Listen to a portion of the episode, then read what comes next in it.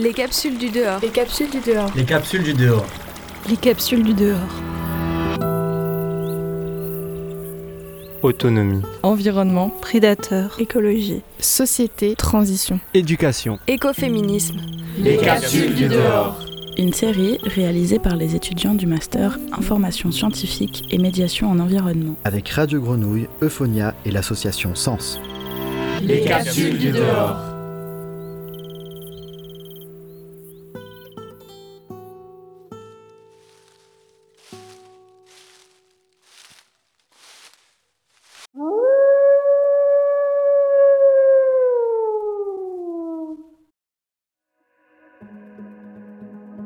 Il s'agit avant tout d'un problème géopolitique.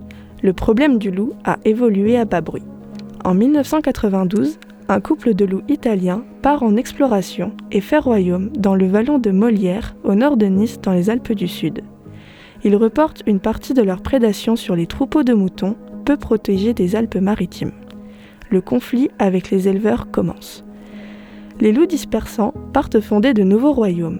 Ils voyagent de nuit, passent les autoroutes, traversent les fleuves à la nage, invisibles d'êtres inconcevables. Un jour, le loup est aperçu dans les Vosges. Il vient du Mercantour. Un jour, on l'aperçoit dans le massif du Madrès, loin dans les Pyrénées. Il est à Canjuers, dans la vallée du Bargem. Il est dans le Jura, dans le massif central, dans la Meuse. Un jour, il est ici. Le loup est là, disent à l'abri des cafés les forestiers et les ermites. Le loup est là. Le cri murmuré se répand et résonne d'affût en affût, de clocher en clocher, jusqu'aux abords des grandes villes. Des deux loups présents en 1992, la campagne française est parsemée, suivant les comptages officiels, de plus de 300 loups en 2015. La population sont difficilement localisées, quantifiées et référencées, car le loup a cette particularité d'être présent comme invisible. Sauf pour les éleveurs, dont les troupeaux subissent les attaques récurrentes. La saisie par les bergers et éleveurs du levier médiatique transforme le silence en problème politique. Baptiste Morisot, les diplomates, cohabitaient avec les loups sur une autre carte du vivant. Bien que ce sujet soit aujourd'hui très médiatisé, il n'en reste pas moins important d'avoir conscience qu'il y a plusieurs visions possibles. Ici, plusieurs points de vue sur la cohabitation entre l'homme et le loup vont être exposés.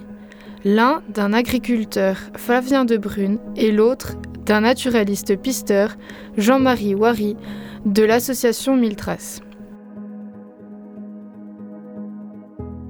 Avant de commencer, voici quelques informations sur l'écologie du loup.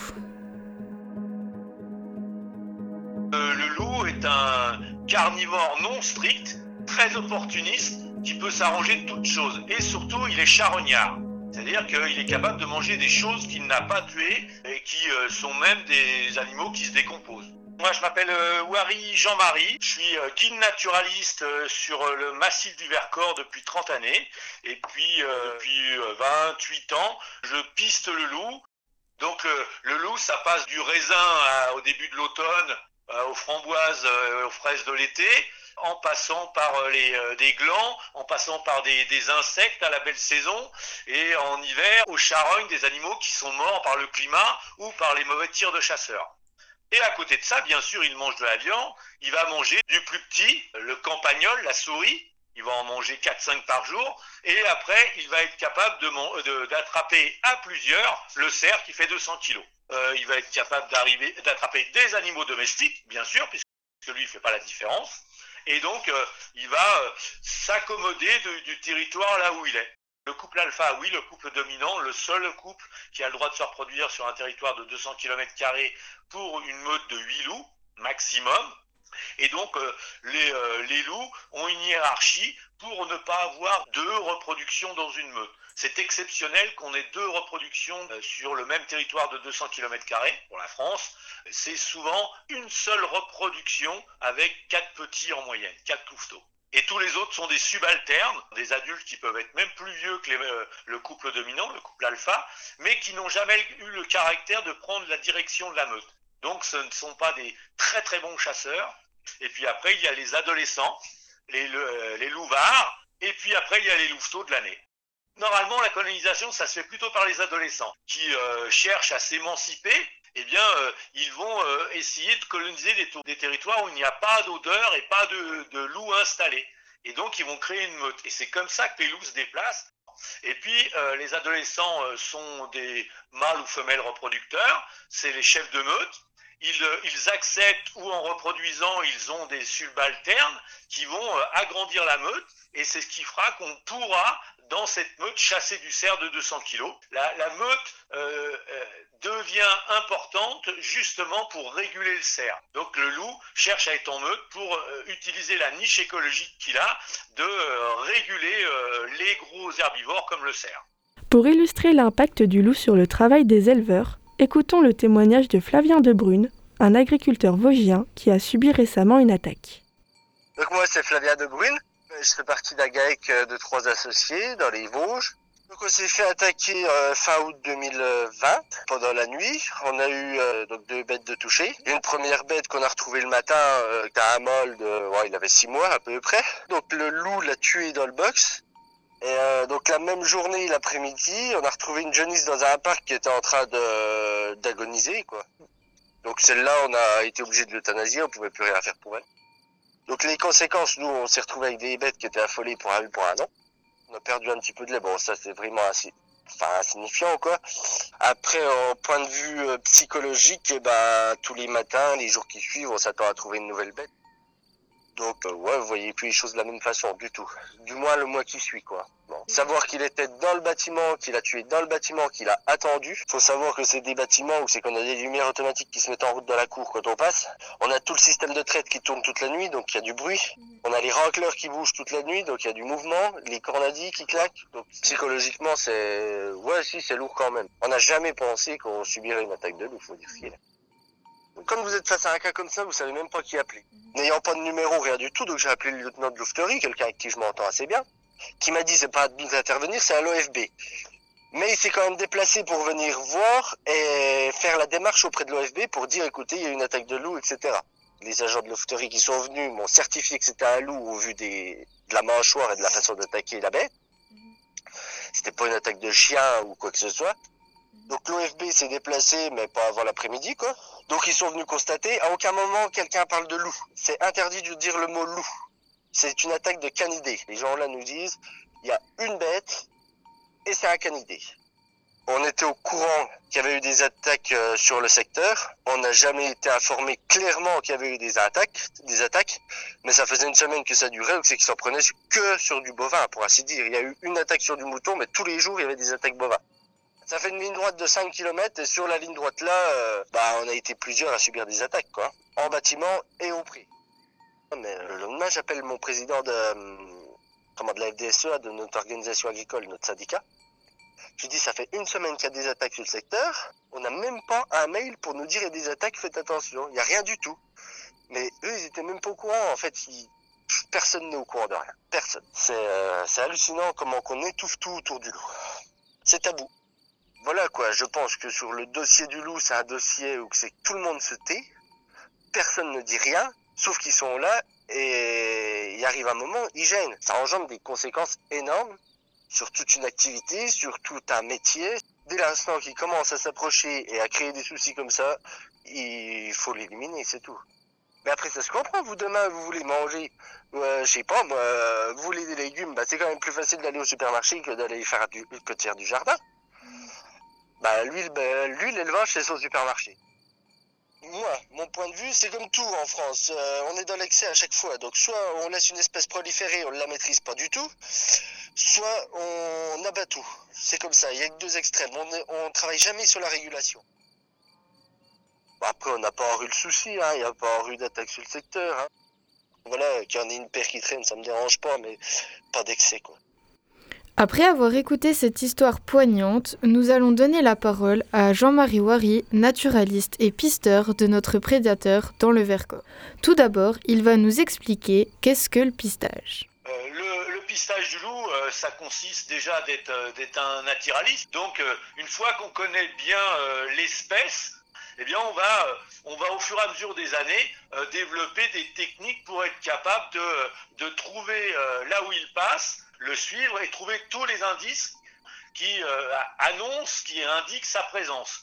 que ce soit un poil accroché dans un barbelé ou dans une ronce, ou que ce soit des, des traces dans la neige, dans la boue selon les saisons, ou des carcasses, des sons, des hurlements, ou euh, même des déposes d'urine qui marquent souvent le territoire. Au fur et à mesure des années, on affine notre connaissance pour être capable de dessiner sur une carte les endroits où les, euh, loups, la famille de loups, souvent une meute, hein, euh, a des habitudes. On ne devient pas pisteur de loups en si peu de temps. Ça se fait pas si vite que ça. C'est un art. Hein. Tout le monde n'est pas capable de pister. Il y a, toute une expérience qui ne s'apprend pas en trois jours. Faut savoir que le loup, euh, il, nous entend très bien, mieux que nous, il nous voit très bien, mieux que nous, il voit pas la nuit, mais il nous sent, il sent 100 fois plus, euh, plus que nous. Donc euh, le pister pour le, voir et l'étudier, c'est souvent avec les indices, donc il va falloir très fort. Mais pisteur de loup, enfin pisteur de la faune sauvage, c'est pas si facile que ça. Des gens au début ont rencontré des loups qu'ils étaient capables de surprendre et, euh, et dire qu'ils les avaient regardés pendant 10 minutes sans que le loup les voie. Ça, c'est impossible. Mais il faut savoir qu'en captivité, en France, il y a 5000 loups dans des, dans des cages que ce soit chez des privés ou, dans des zoos ou dans des, des, gens qui ont des collections ou des gens qui font du cinéma ou de la pub avec. Donc il peut se trouver des loups divagants, hein, qui sont en fin de compte des loups domestiqués. Donc euh, ces animaux-là pouvaient être euh, retrouvés dans la nature. Donc une fois qu'on a pisté le loup, on sait que le loup a son odorat tellement développé qu'il est très rare de le surprendre. Mais je rappelle, je suis guide naturaliste, c'est c'est mon métier d'être dans la nature. Euh, maintenant, j'en ai 30 ans de suivi. Euh, j'ai suivi 20, 20, 25 meutes. Je ne les ai croisés que 27 fois. Les premières années, je les voyais pas. Je voyais des crottes, je voyais des traces, je les entendais hurler, mais je les voyais pas. Maintenant, depuis 2-3 ans, je les vois au moins 3, 4, 5, 10 fois par, euh, enfin pas 10 fois, mais 5 fois par, par année. Voilà. Et en, a, on a, en affûtant, c'est-à-dire en se mettant à l'affût ou en y passant régulièrement, on a réussi à les observer, les, les surprendre, les faire fuir devant nous ou les observer de loin avec les, avec les jumelles longue vue. Et qu'est-ce qui vous a donné envie de protéger le loup? Ma passion là-dedans, c'est essayer de, d'empêcher qu'il se raconte n'importe quoi. Euh, en, en, 92, quand le loup arrive dans le parc du Mercantour et que les gardes l'observent, on, on, on, confirme que c'est une arrivée du loup en France, un retour naturel, il arrive d'Italie. Et donc, euh, on a été voir tout de suite, nous, l'équipe Mille Traces. Et euh, quand on a été boire un coup dans le, le, bar en face de la, de la maison du parc, au bar, on nous a raconté que le loup faisait 250 kilos. Donc, euh, avec des idées comme ça, euh, on s'est dit, nous, éducateurs à l'environnement, il y avait vraiment un gros travail à faire. Et on est vraiment parti sur le dossier du loup, pas en tant que passion, mais en tant que combat naturaliste. Euh, moi, ma passion, c'est plutôt d'autres espèces animales. Et le loup, maintenant, j'en suis un des spécialistes en France. Je suis venu sur ce dossier-là parce que ce dossier avait besoin de gens motivés à défendre et à faire de l'éducation à l'environnement, à vulgariser et puis à faire du suivi de terrain. Les loups attaquent les troupeaux pour se nourrir, mais que pouvons-nous faire pour éviter cela? Euh, Le loup, euh, il, est, euh, il est prévisible et on a les moyens de se protéger de ces attaques. Mais effectivement, on ne peut pas dire que le loup est végétarien. À tout problème, il y a des solutions. Et pour le loup, euh, il y en a énormément. Comme dans tous les pays autour du bassin de la Méditerranée, les gens ont en, en centaines d'années, milliers d'années, ont fabriqué un loup domestiqué, le chien, euh, pour défendre les troupeaux. Et ça, ça marche très très bien. On, a fait des outils performants, mais ils ne sont pas subventionnés. On subventionne ceux qui ne sont pas performants. On entretient que le loup soit un bouc émissaire, donc euh, c'est un, un, faux problème. Et euh, j'ai installé des aides bergers, j'ai installé euh, des, chiens de protection au début, j'ai fait des chantiers où on a euh, mis des filets. Il y a plein de mesures qui permettent de ne pas réduire à zéro, le zéro n'existe pas dans la nature, mais euh, de réduire complètement les, les dégâts. Il faudra peut-être aussi arrêter d'avoir des troupeaux qui ont plus de 2000 bêtes pour un berger. Les subventions devraient aider à ce qu'il y ait plus d'embauches de bergers pour garder des troupeaux moins, moins gros en effectif. Mais comment se fait la régulation du loup en France?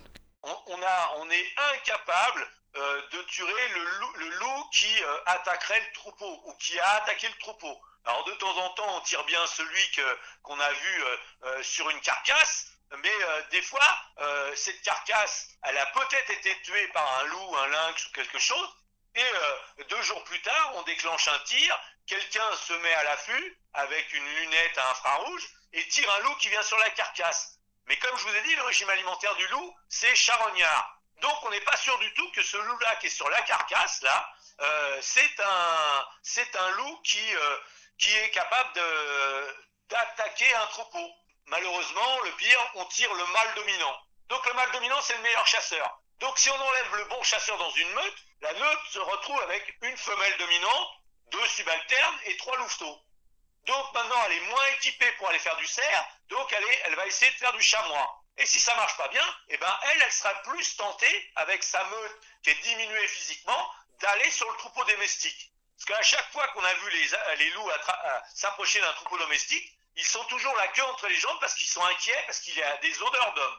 Donc on, on, sait aussi que si on met des répulsifs, ça marche très très bien. Le loup est, inquiet. Le loup est un pétochard. Il a peur de l'être humain.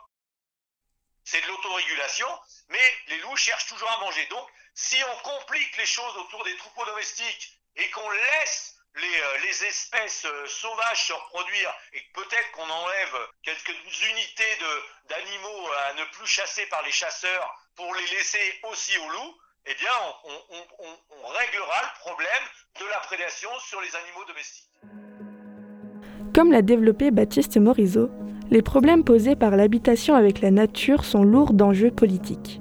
Ils corrodent directement l'idéologie de la souveraineté humaine sur le monde.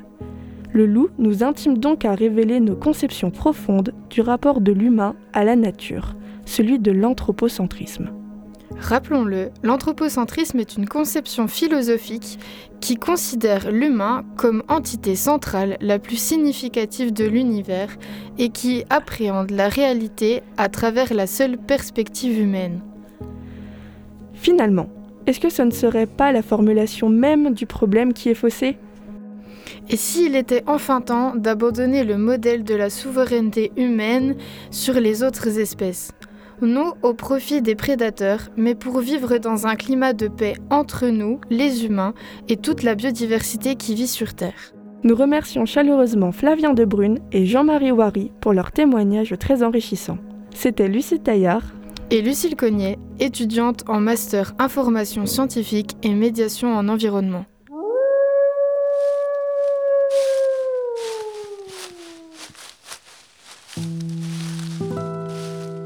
Les capsules du dehors. Une série réalisée par les étudiants du master. Information scientifique et médiation en environnement. Avec Radio Grenouille, Euphonia et l'association Sens.